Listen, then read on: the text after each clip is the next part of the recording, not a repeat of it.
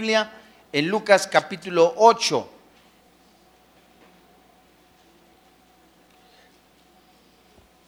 Lucas capítulo 8. Vamos a tomar de este capítulo los primeros ocho versículos en donde el, Espíritu Santo habla al cristiano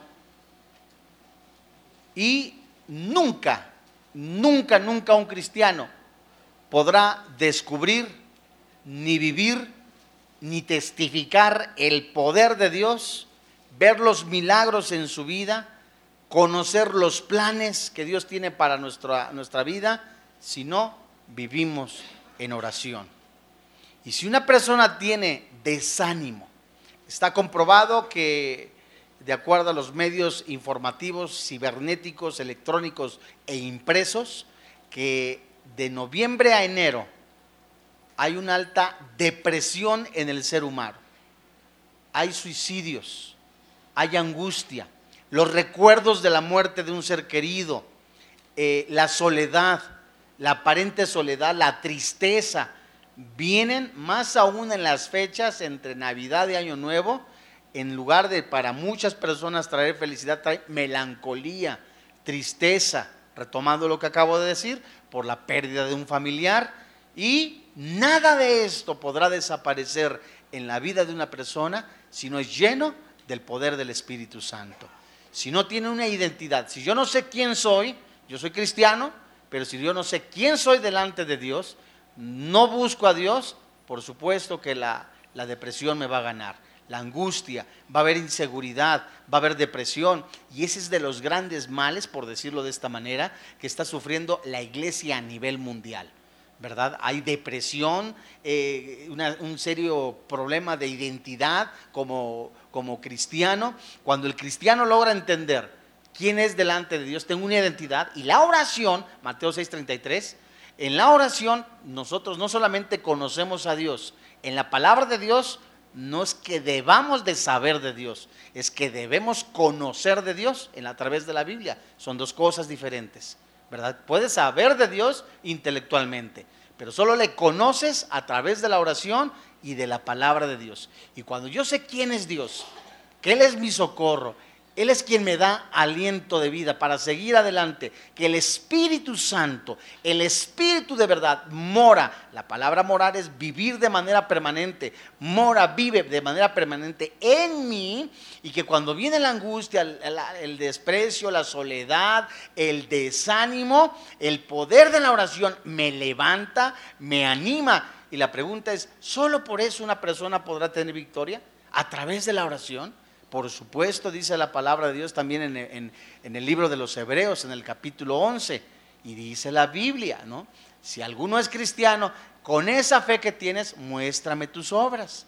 Si yo creo en Jesús, mi comportamiento tiene que ser como Jesús estuvo en, la vida, en, la- en su vida aquí en este planeta. Si yo sé que Él es santo, la Biblia me lo dice, yo tengo que ser santo. Si yo sé que la Biblia habla de guerras, de traiciones, de muertes, de que la guerra ya es espiritual aquí en este planeta, entonces tengo que prepararme para enfrentar esas luchas, esas tentaciones, esas adversidades. Y solo la oración es quizá el poder más grande que Dios le da al cristiano para enfrentar esas adversidades.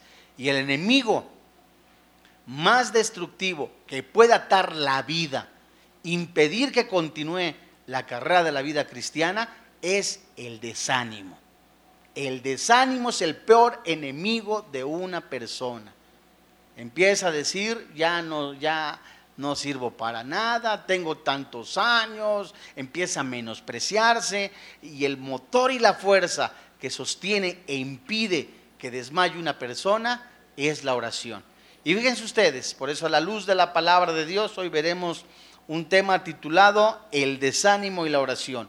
Y vayamos a Lucas capítulo 18 en el versículo 1 en adelante, en donde Jesús habla a sus discípulos y les muestra la necesidad.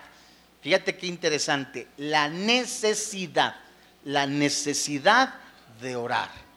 ¿Ya la tienes? Lucas 18, capítulo 1 en adelante. Dice la Biblia. Y Jesús usa también el ejemplo, una parábola de una viuda y de un juez. También les refirió Jesús una parábola sobre, ¿qué? La necesidad de orar. ¿Cuándo? Siempre. Y no desmayar, diciendo, había en una ciudad un juez que ni temía a Dios ni respetaba a hombre. Había también en aquella ciudad una viuda, la cual venía a él diciendo, hazme justicia de mi adversario. Y él no quiso por algún tiempo, pero después de esto dijo dentro de sí, aunque ni temo a Dios, ni tengo respeto a hombre, sin embargo, porque esta viuda me es molesta, le haré justicia, no sea que viniendo de continuo me agote la paciencia. Y, y dijo el Señor, oíd lo que dijo el juez injusto.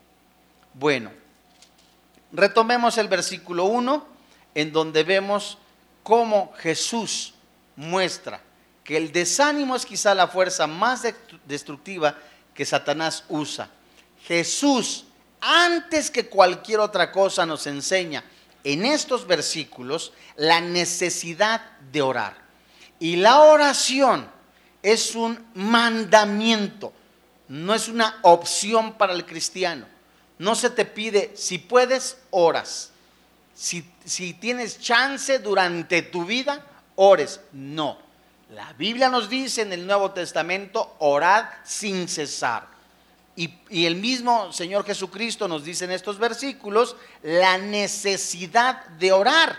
Así como yo tengo en la vida la necesidad de alimentarme físicamente, la necesidad de descansar, la necesidad de ir a buscar y estar trabajando, también como cristiano, como prioridad, tengo la necesidad de qué? De orar. Y veamos con atención que Jesús dice sobre la necesidad de orar siempre. Y dice la palabra de Dios ahí mismo. ¿Y no qué? desmayar. Jesús insistía que sus discípulos conocieran esta necesidad, esta necesidad de orar. Si la vida de oración de una persona no es perseverante, no es insistente, no vas a recibir nada de Dios. ¿En qué sentido? Si tú no oras, no vas a tener la paz de Dios, dice Efesios, sean conocidas tus peticiones eh, y la paz que sobrepasa todo entendimiento, guarde tu corazón. ¿Eso qué significa? Al llegar a, los pies del Señor, oras, pones tus aflicciones, le agradeces, gracias a Dios.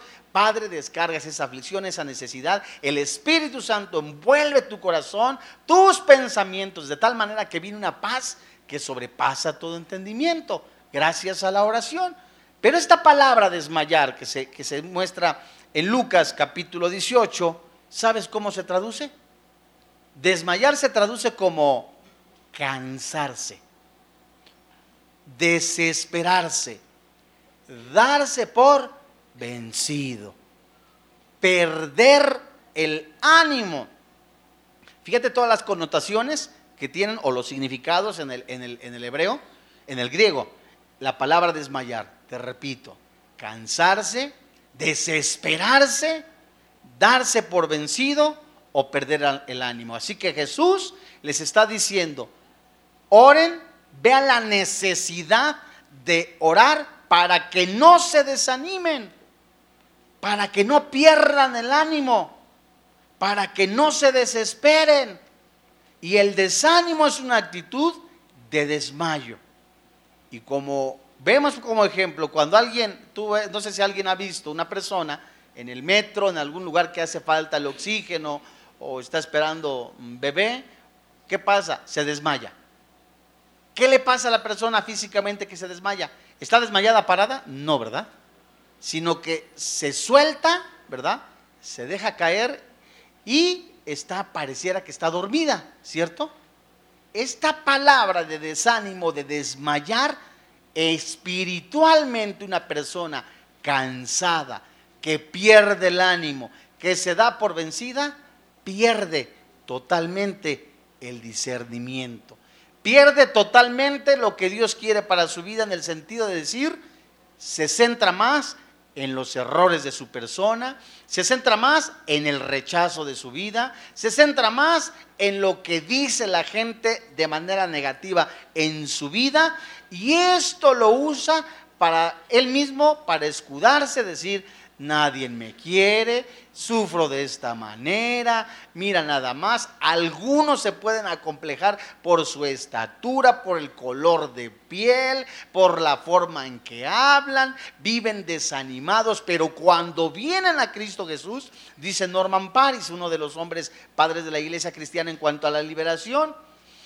este hombre dice también como Frank Hammond en su libro Cerdos en la Sala, escribe que cerca del 95% de personas que llegan a Cristo vienen con rechazo, heridas emocionales, traumas del pasado y, siempre están, eh, eh, gran parte de ellos, acomplejados, no sirvo para nada. Y el Espíritu Santo, cuando tú vienes a, orar con el Señor Jesucristo, te va renovando, te va sanando, porque ya vas teniendo la identidad con tu Padre, con eh, tu hermano mayor que es el Señor Jesucristo. Ahí en el momento que yo tengo oración, que me voy dando cuenta quién es Dios en mi vida, que voy descubriendo cómo me ha adoptado, Juan 1.12, que voy dándome cuenta lo poderoso, grande, fuerte que es Dios y que Él me ha dado la vida eterna y que es mi Padre, y si yo empiezo a dejar convencer al Espíritu Santo en mi vida, que Él me convenza que Él es mi Padre, es un Dios grande, fuerte,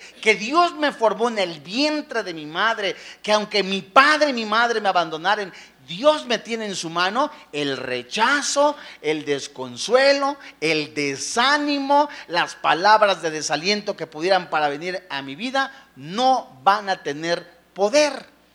¿Me voy, dando, a entender? ¿Sí o no? ¿Sí están aquí? Qué bonito. Bueno, una persona, fíjate, un desmayado, posiblemente se pierde, pierde la conciencia, eh, le hablan a algún paramédico, algún médico, ya eh, le ponen agua a muchos en la nuca, se levanta y ¿qué pasó? ¿No? Espiritualmente puede suceder lo mismo con una persona que está aletargada, se duerme espiritualmente. Inmediatamente la falta de oración saca a una persona de la realidad. Una persona que no ora, una persona que no busca de Dios, pierde completamente el discernimiento. Pierde completamente, esto es bueno, esto es malo, es de Dios o no es de Dios. Aparte del crecimiento espiritual y la madurez que pudiera tener la persona. Vayamos a Marcos capítulo 1 en el versículo 35, en donde el Señor Jesucristo nos muestra la prioridad que Él tenía en su vida. Y en tu vida tienes que tener una prioridad. Comienzas en la mañana y Dios mío, muchos comienzan el domingo, ah, es que es descanso, gloria a Dios. Pero como es descanso, le prendes ahí al canal de las estrellas, estás viendo en familia con Chabelo y te das cuenta que lo van a quitar, ya se va a acabar y te desesperas. Santo Cristo, ¿qué voy a hacer ahora? Marcos capítulo 1, versículo 35. Fíjate lo que eh, hacía el Señor Jesucristo. Y alguno dirá, sí, eso lo hacía Él porque es el Hijo de Dios.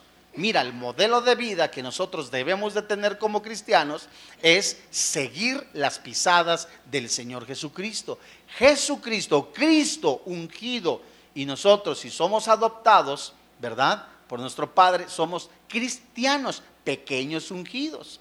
Y si el modelo de, seguir a esta vida, si juntamente fui crucificado con Jesús y si juntamente he sido resucitado, he resucitado con Cristo Jesús a una vida nueva, si Él se metió, si Él eh, se introdujo al lugar santísimo, ahora Él me lleva con Él, ahora soy una familia en la fe, mi Padre Celestial me ha, me ha aceptado en mi corazón, en mi convicción tengo que tener una vida, inclusive Efesios me muestra que parte de la armadura de Dios es la oración.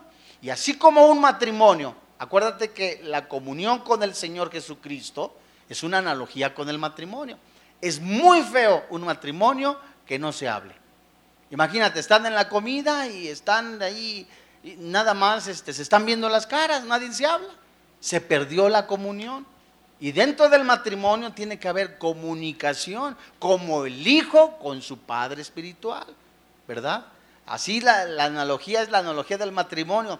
Muchas de las veces se puede mostrar cómo, como un esposo trata a la esposa, refleja la intimidad que tiene con su Señor, ¿verdad? Como Cristo a la iglesia, así como Cristo ama a la iglesia, así el esposo tiene que amar a su esposa. Así, primera carta de Pedro, así como el varón tiene que vivir sabiamente, prudentemente con su esposa, él es el, el que por prioridad después del Señor Jesucristo buscará ser amigable con su esposa, buscará tener intimidad con ella. La palabra intimidad no es solamente ahí en en la, intimidad personal él y ella, sino que haya confianza, él mismo es quien va a buscar que haya seguridad en ella como Cristo a la iglesia. Y eso solamente te lo da la comunicación en el matrimonio.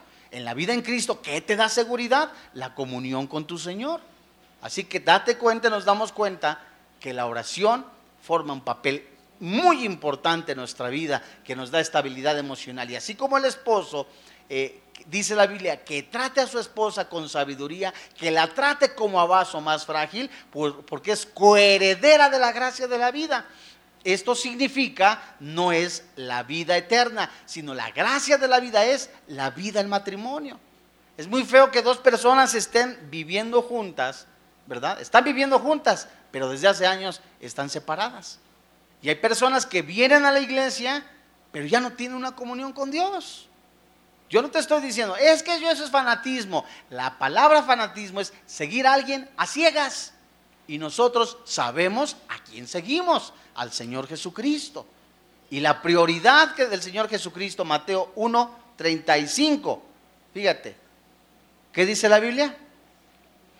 Levantándose muy de mañana, siendo aún, ¿cómo? O sea, la madrugada salió y se fue a un lugar desierto y allí oraba. ¿Esto qué significa? Su prioridad, en la mañana se levantaba, Mateo 6:33, buscaba a su padre con todo su corazón y dice la Biblia que era de madrugada. Aún no amanecía, es decir, lo primero que hacía era no prender el televisor, no ver las noticias, no ver la bolsa de valores, no ver la bolsa del mercado, sino era ver quién, Señor, pongo en tus manos mis planes, los planes para este día, que se cumpla el propósito que tú tienes para este día en mi vida. Es un ejemplo. Dame sabiduría para, para amar a mi esposa, dame de ese amor. Son ejemplos que estoy dando. Dame amor para amar, seguir amando a mi esposa.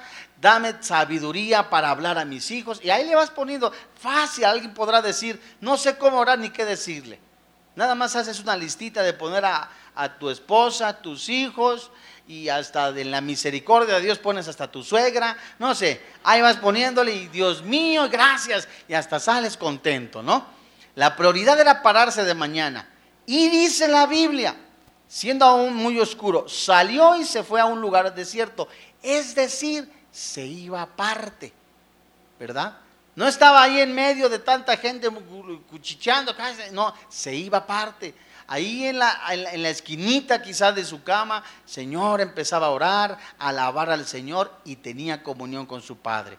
¿Saben ustedes la importancia de buscar a Dios con nuestra oración, con todo nuestro corazón en silencio?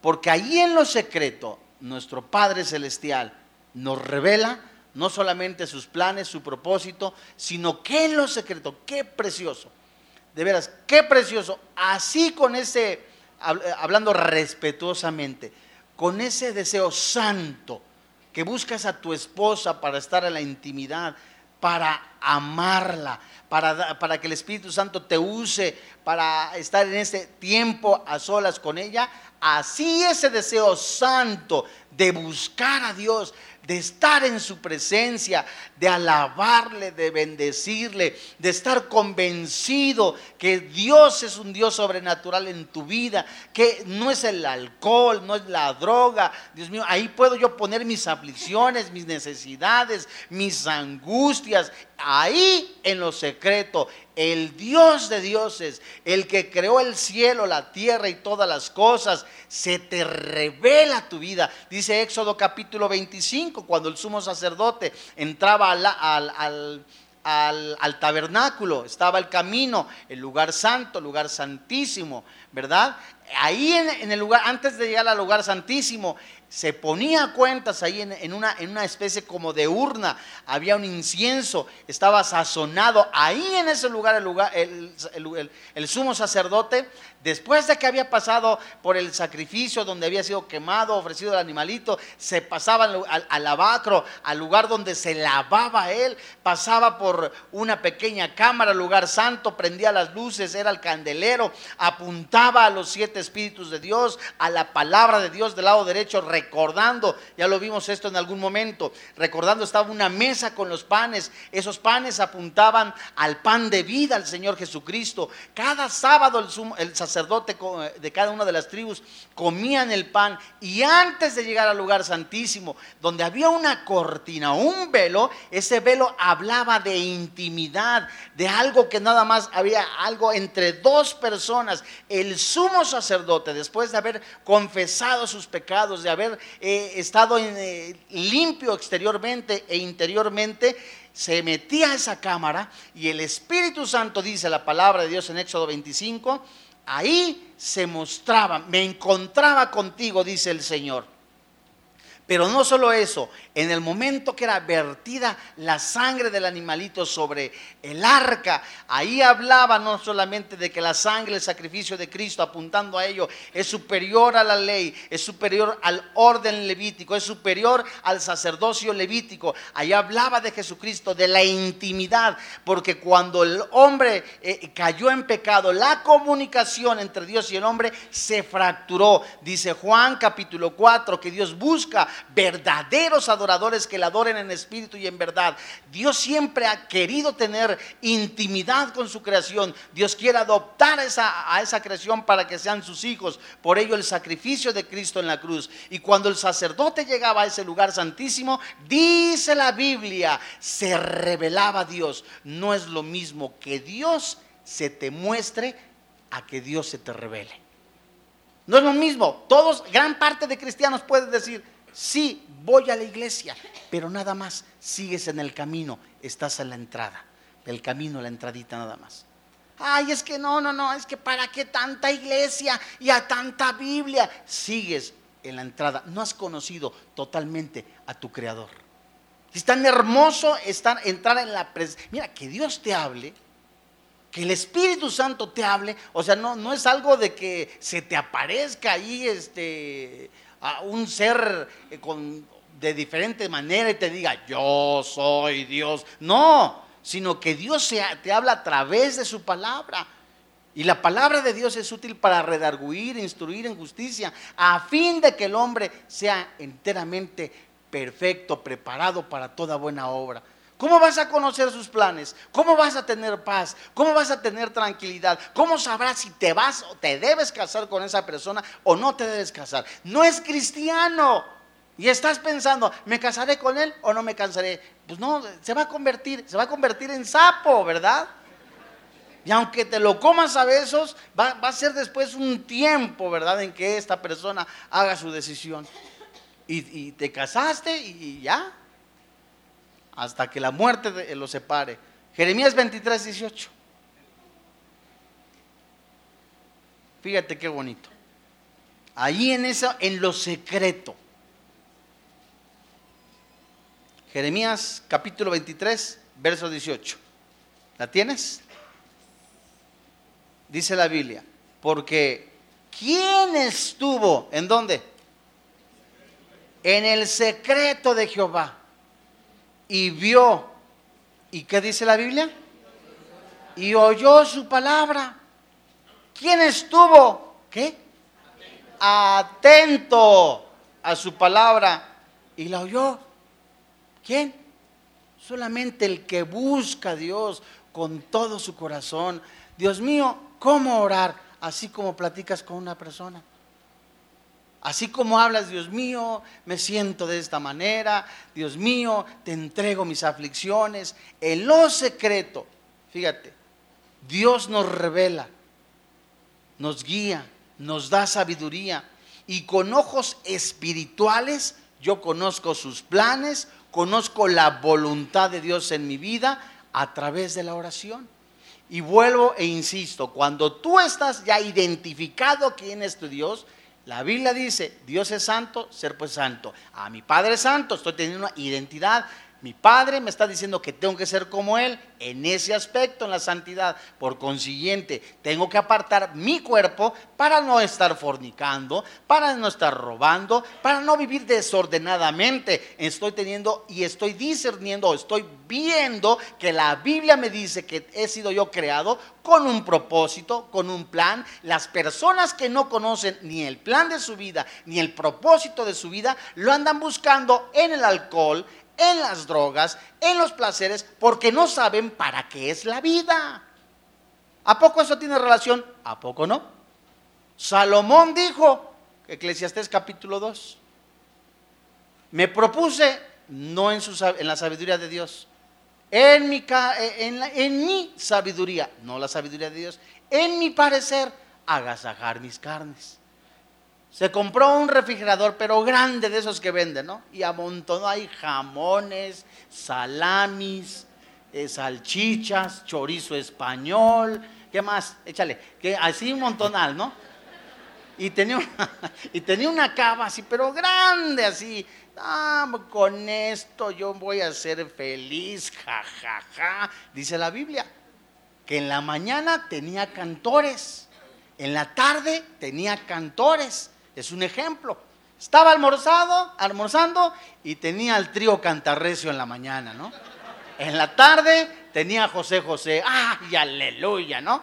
Y en la noche tenía, no sé, a Vicente Fernández y gloria a Dios. Y luego ya se acababa y se iba al sacusá, sa, sa, sa, sacusá. Ahí andaba, ¿no? Y al final de todo esto dice, vanidad de vanidades. Estaba vacío, se sentía vacío. Ah, ya sé con qué, con chavas. El angelito entre concubinas, ¿verdad? entre concubinas y esposas eh, tuvo mil mujeres. Mil mujeres, de acuerdo al INEGI. No, no es cierto.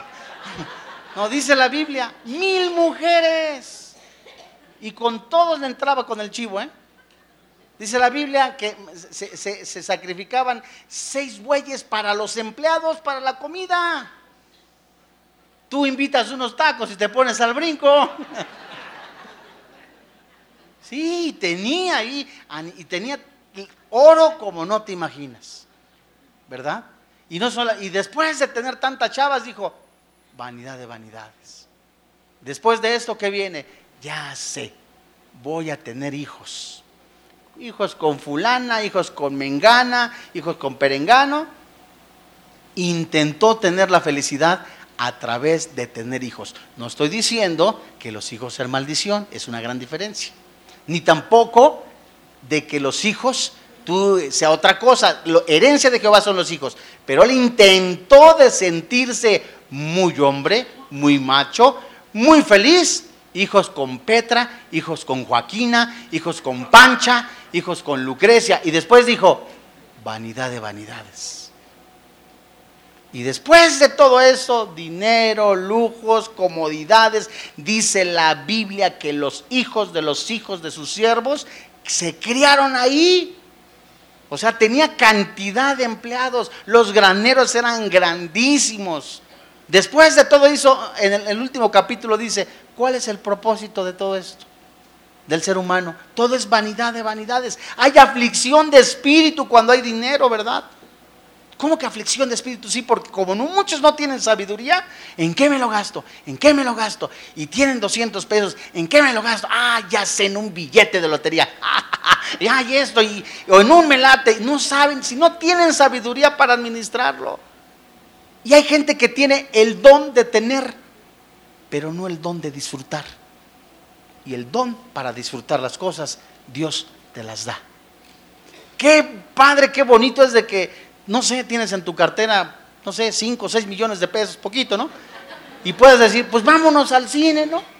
Y vas tranquilo y vas contenta, o no, tienes 100 pesos con tu familia, de veras lo digo respetuosamente, y te vas al parque, y ahí vas caminando y vas, y vas corriendo con tu esposa agarrado de la mano, ¡Only one! Así en cámara lenta, ¿no? Y los niños, ¿no? Pero están contentos. Y es muy diferente a que tengas ahí tantas cosas y no las disfrutes. Ay, tienes tu caguamón X, 3X, eh, ¿no? Ay, las riquezas, ah, tengo esto, y amargado. O tienes ahí tu, tu caguama cristiana, ¿verdad? No existen las caguamas cristianas. No existen. Allá estás y con tantas cosas, alimento y viendo, y nada te llena el corazón. Y solo Jesucristo te llena el corazón. Y no hay nada más hermoso, llegas, ahí vas, llegas ahí con tu sueldo, no se ganas 300, 400 pesos y estás conforme. No es lo mismo estar conforme a que seas un conformista. Conformes de que, bueno, esto me está dando el Señor, lo vamos a administrar. Gracias, Padre, tenemos que comer. Ay, estás orando y gracias, Padre Santo, por este alimento. Acabas de orar, otra vez frijoles. Y estabas orando. Sé conforme. Ay, Dios mío, mira nada más el marido que me diste, es como el sueldo mínimo, pero gloria a Dios. Pero te quiere y te ama. Vamos a Jeremías. Sí. ¿Por qué? De veras, hermano. En la oración que conoces al Señor, que conocemos a nuestro Señor, de veras el Espíritu Santo te da paz. ¿De qué sirve que el hombre gane el mundo si su alma está perdida? ¿Para qué? De veras. No es malo que ahí trabajes, que busques eh, una posición eh, sanamente, estar estudiando. No es malo, no es pecado, ¿verdad? Y que todo sea para glorificar a Dios. Jeremías 23, 22. Hablando de los falsos predicadores y de los hombres que armaban discursos únicamente para manipular a las personas, se refiere este versículo. Una, un versículo, un estudio de la palabra de Dios, siempre tiene que ir respaldado con oración. La vida de un cristiano siempre tiene que ir respaldada con oración. lo que tú hagas, todo lo que tú hagas, tiene que ser respaldado con oración. Dice el verso 22. Pero si ellos hubieran estado en dónde? En mi secreto habían hecho oír mis palabras a mi pueblo. Si tú hubieras estado en oración, si tú hubieras buscado a Dios, Dios siempre anda buscándote con todas, ahora sí que anda buscándote para decirte, eh, prevenirte, pero como te conviene más la comodidad, dice el versículo, y lo habrían hecho volver de su maldad, de su mal camino y de la maldad de sus obras. Dios siempre ha querido y ha prevenido a su pueblo. En el Antiguo Testamento, a través de los profetas, a través de los pastores. En el Nuevo Testamento, a través de Jesucristo en la palabra de Dios. Pero como no queremos buscar el no secreto de nuestro Dios, no sabemos sus planes ni su propósito. Y antes de hablar algo a las personas, antes de buscar algo, tengo que estar seguro que pasé tiempo con Dios. En la oración, en la comunión con Dios, la palabra de Dios la palabra de Dios, la predicación, el Espíritu Santo nos concede no solamente el arrepentimiento, nos previene, nos da guía. Y la pregunta es, ¿qué debe de entender el cristiano hasta ahora? Pregunto, ¿qué debemos de entender? Que el cristiano tiene que ser organizado, disciplinado. Y esto comienza en sus tiempos de oración. Imagínate, ¿sí? El cristiano tiene que buscar primero a Dios, el primer orden. Amarás a Dios por sobre todas las cosas. Dos, amarás a tu próximo, a tu prójimo como a ti mismo. Es decir, los casados debemos de buscar primero a Dios. Segundo, amar a nuestra esposa como a nosotros mismos, no despreciarla. Los, los solteros, amar a tu padre, darle la honra y ahora sí que respetarlos. Regresemos a Lucas 18. Y en el orden cuando nosotros tenemos todas nuestras prioridades hechas bolas, no vamos a, tener de alguna manera respuesta. Versículo 2, Lucas 18, 2. ¿La tienes? Aquí Jesús describe a dos personas, a dos personajes en esta parábola, diciendo, había en una ciudad un juez, primer personaje, que ni temía a Dios ni respetaba a hombre. Había también en aquella ciudad una viuda, la cual venía a él diciendo, hazme justicia de mi adversario. Y él no quiso por algún tiempo, pero después de esto dijo dentro de sí, aunque ni temo a Dios ni tengo respeto a hombre, sin embargo, porque esta viuda cada rato me está diciendo, ayúdame, ayúdame? Porque esta viuda son las dos de la mañana, está tocando el timbre. ¿Qué quieres? Ay, ¿qué quieres? Porque esta mujer ya me está sacando de mis casillas, diríamos coloquialmente, le haré justicia. No sea que viniendo de continuo, ¿qué dice? Me agote la paciencia. Fíjense ustedes, hay dos personajes, la viuda y el juez. Los rasgos de la viuda eran qué? Era una mujer indefensa, aparentemente insegura, ¿verdad? Con una aparente soledad, sin esperanza. Y por eso en esa aparente soledad, en esa aparente inseguridad, va y le toca al juez, ayúdame necesito que me ayudes. Y este hombre, el juez, era de corazón duro. ¿Por qué? No temía a Dios. No temía a ningún hombre. Soy fulano de tal. ¿Y a mí qué? Perdón la expresión, pudo haber dicho el juez. Era insensible, era orgulloso, era irrespetuoso. Y la pregunta que nos podemos hacer, ¿qué le daría? Esperanza. Y de verdad, la pregunta es, ¿tendría ella esperanza o no tendría esperanza? Verso 5. Sin embargo, ¿por qué esta viuda me es molesta? ¿Qué dice la Biblia? Le haré justicia. No sea que viniendo de continuo me agote la paciencia. Pregunta, ¿qué hizo que el juez respondiera así? La insistencia. ¿Qué es lo que debe de haber en la vida de un cristiano? La perseverancia en la oración. La, insistencia, Dios mío, Padre, yo oro por mi esposo. Alguna mujer dirá, aún no es cristiano, sí es buen hombre, ¿verdad? Muy lejos, está allá como por el metro Hidalgo, es muy bueno hasta allá. Aquí, Dios mío, yo sigo orando por él que se convierta. Llévalos a los pies, Señor, pero la perseverancia. La madre que tiene a sus hijos, que está viendo a sus hijos, que ya no le están haciendo caso por la falta de autoridad paternal, la falta de dirección en la familia, en donde los hijos ya, la familia se está fracturando, los hijos están en, el bar, en el bar eh, alcoholizándose. Dios mío, te pongo en tus manos a mis hijos. Yo sé que un día yo y mi casa serviremos a Jehová, pero es la insistencia, la perseverancia. Y ahora, compararemos a este juez con Dios, que es Dios bueno, santo y misericordioso. Versículo 6. Y dijo Jesús, dijo el Señor, oíd lo que dijo el juez injusto. Oíd lo que dijo el juez injusto. ¿Acaso Dios no hará justicia a quienes ¿Y quiénes son los escogidos aquí? Que claman a Él. ¿Cuándo? De día y de noche. De día y de noche. No nada más en la noche. No nada más a la hora que almuerzas. No nada más a la hora que comes. De día y de noche. De día. E, e, es como cuando conoces a una chava, un chavo, perdón la expresión. Quieres todos los días salir con él. Quieres agarrarle la mano. Ay, su manecita. Ay, ay, ay, ay. ¿No? Quieres agarrarla. Y, si por favor vive por ahí cerca, no salías a las tortillas. Ahora quieres salir a las tortillas. Voy por las tortillas, voy por las tortillas. Ándale, sí, ahí voy. Para ver al Saturnino, ¿verdad?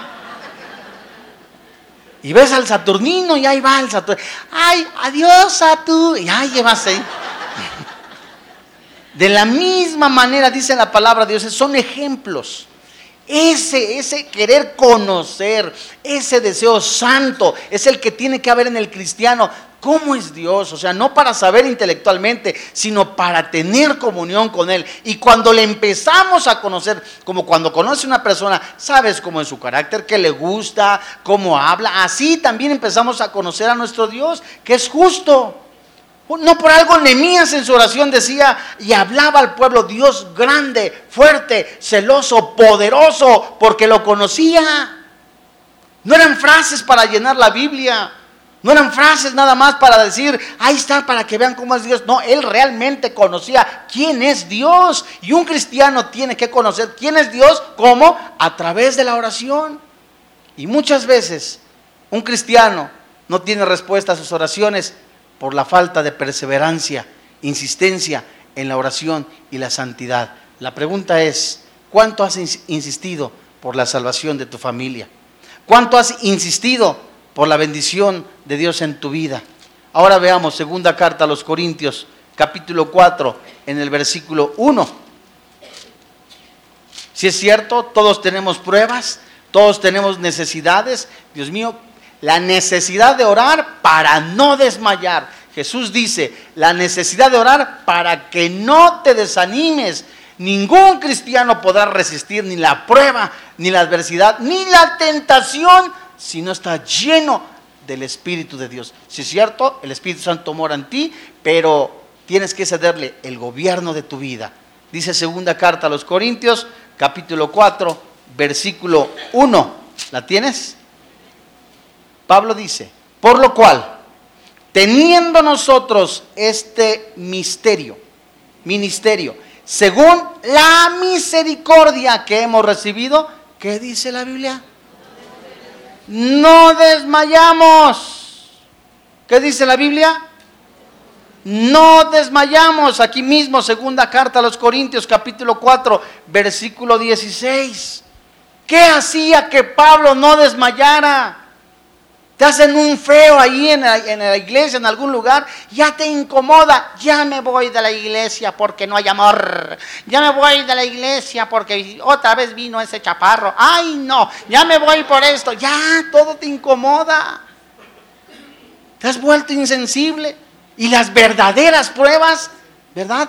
Muchas de las veces enfrentas en la calle una provocación, una algo, pero no no eres, ahora sí que no tienes el poder para enfrentar el desánimo, eh, el, menosprecio. ¿Por qué? Porque el Espíritu Santo no lo has dejado obrar. Segunda carta a los Corintios capítulo 4, verso 16.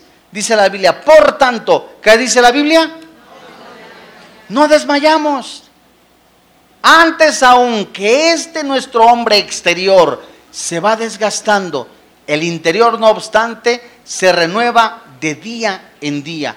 Porque esta, fíjate cómo Pablo compara de veras las pruebas. De veras las pruebas que él tenía. Leve tribulación. Leve. ¿Y cómo? Momentánea. Pablo un día ahí estaba predicando el Evangelio, lo toman del brazo, lo agarran y lo, lo, lo golpean, describe el libro de los hechos, y lo dan por muerto y lo avientan a un barranco. Sale este hombre caminando, quizá con el ojo morongo, todo golpeado. ¿A dónde se dirigió? ¿A la PGR de Jerusalén? ¿No? ¿A derechos humanos de Israel? No. ¿A Roma levantar un acta? No. Fue a la sinagoga el angelito. Y dice la Biblia, animar a los hermanos. ¿Y quién necesitaba el ánimo? Él. Y llega ahí, no se preocupen, imagínatelo sin diente ahí, no se preocupen, sigan adelante, perseveren. Esteban es asesinado, amado hermano en la fe. Lo asesinan, dice la Biblia, lo describe en el libro de los Hechos, de una manera violenta lo toman, lo sacan fuera de la ciudad, lo golpearon y como para con broche de oro para ellos, lo apedrean. Y la iglesia no se intimidó, la iglesia eh, de ese entonces, la primera iglesia, eh, no empezó a decir, ay, ya no soy cristiano, mira los matan, ay, ya no soy cristiano, mira nada más cómo se burlan, ay, ya no soy cristiano, ya eres de los que cargan la Biblia, ay, no, ¿qué hizo la iglesia? Se levantó y empezó a evangelizar. El poder del Espíritu Santo fue quien los, los, tomó, los envistió. La oración te enviste de poder para poder enfrentar las adversidades. David enfrentó a Goliat porque estaba lleno del Espíritu Santo. Nemías enfrentó no a tu suegra, no a tu vecino, no a un asesino, enfrentó a ejércitos. Isaías y todo eso lo hicieron por el poder del Espíritu Santo, el mismo que está en tu vida. Pero como no buscas de Dios, las leves tribulaciones las ves enormes.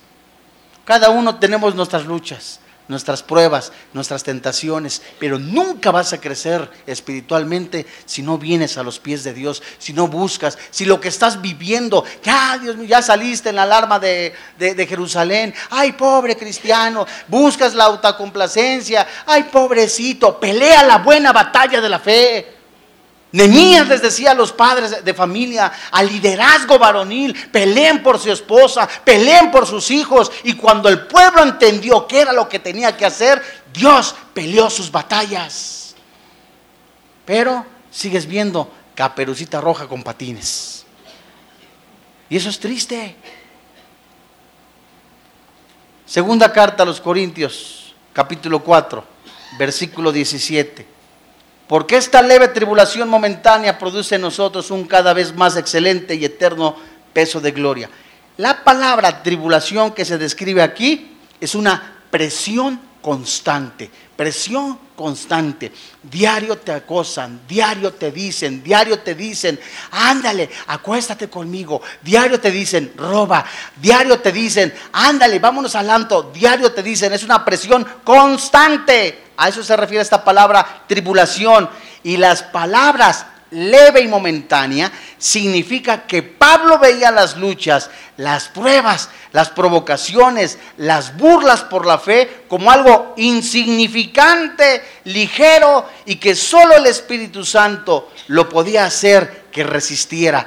Las pruebas y las luchas en Pablo, en lugar de desanimarlo, lo fortalecían. Y en tu vida, ¿qué hacen las pruebas? ¿Qué hacen las adversidades? ¿Te debilitan? Dios mío, ya pasó eso. Es normal, somos seres humanos, ¿verdad? Algún momento llega la aflicción, Dios mío, ¿qué está pasando? Pero que no gobierne el desespero en tu vida. Dios mío, ya pasó esto, ya pasó lo otro. Padre Santo, esta traición, Dios mío, he descubierto a mi familiar en esto, pero que no gobierne la angustia en tu vida.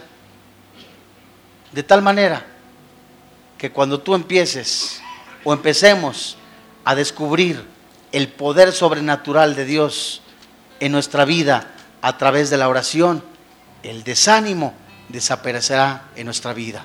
Vamos a orar.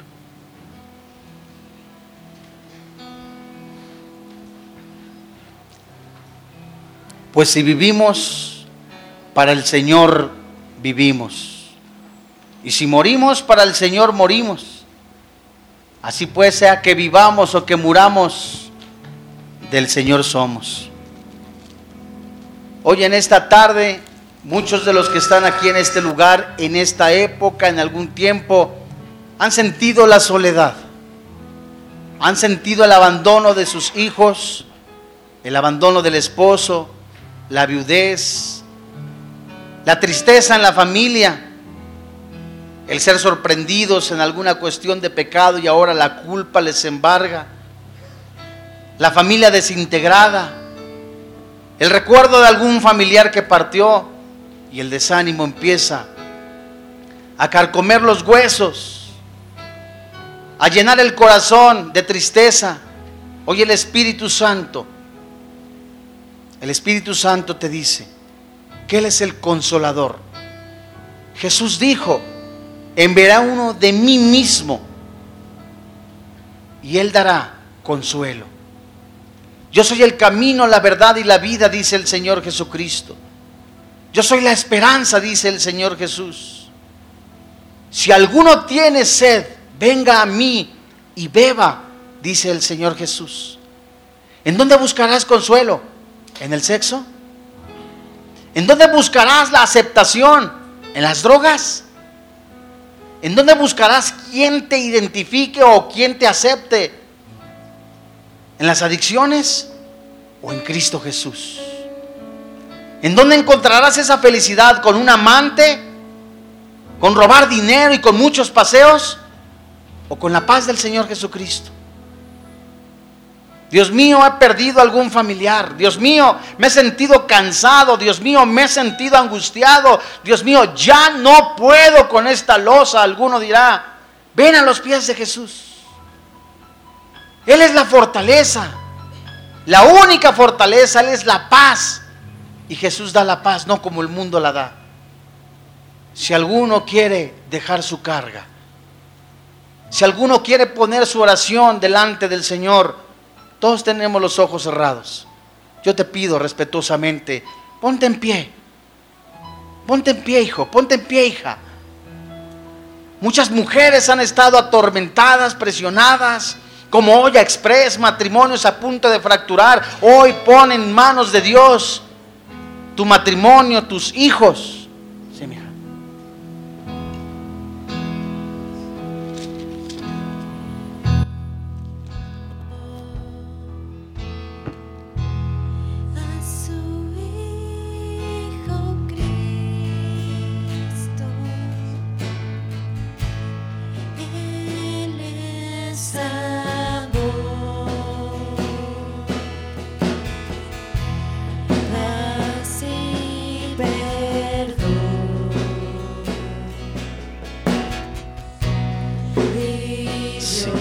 Levanta las manos, levanta tus manos, habla con el Señor. Entrégale tu aflicción, tu necesidad, tu carga.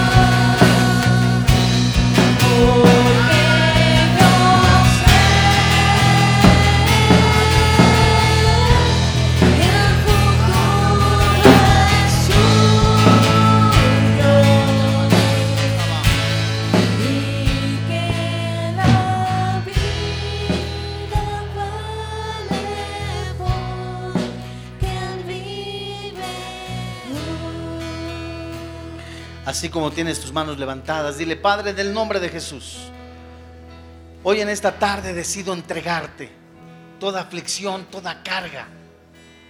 Ciertamente si he pecado alejándome de ti, hoy lo confieso. Hoy quiero seguir recibiendo la bendición de parte de ti. Hoy desecho de mi vida la negligencia, el orgullo, la vanidad. Y hoy también decido entregarte esta carga, esta pesadez, esta preocupación, ese temor, ese miedo en el nombre de Jesucristo. Hoy creo que tú eres mi Padre Celestial, yo soy tu Hijo. Hoy creo que nada nos separará del amor tuyo. Dice tu palabra, sostiene Jehová a todos los que caen y levanta a todos los oprimidos. Los ojos de todos esperan en ti y tú les das su comida a su tiempo. Abres tu mano y colmas de bendición a todo ser viviente. Justo es Jehová en todos sus caminos y misericordioso en todas sus obras. Cercano está Jehová a todos los que le invocan, a todos los que le invocan de veras. Cumplirá el deseo de los que le temen, oirá asimismo el clamor de ellos y los salvará.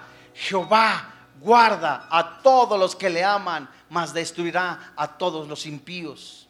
La alabanza de Jehová proclamará mi boca y a todos y todos bendigan su santo nombre eternamente y para siempre. Te doy gracias, Padre, porque sigues haciendo tu obra en mi vida.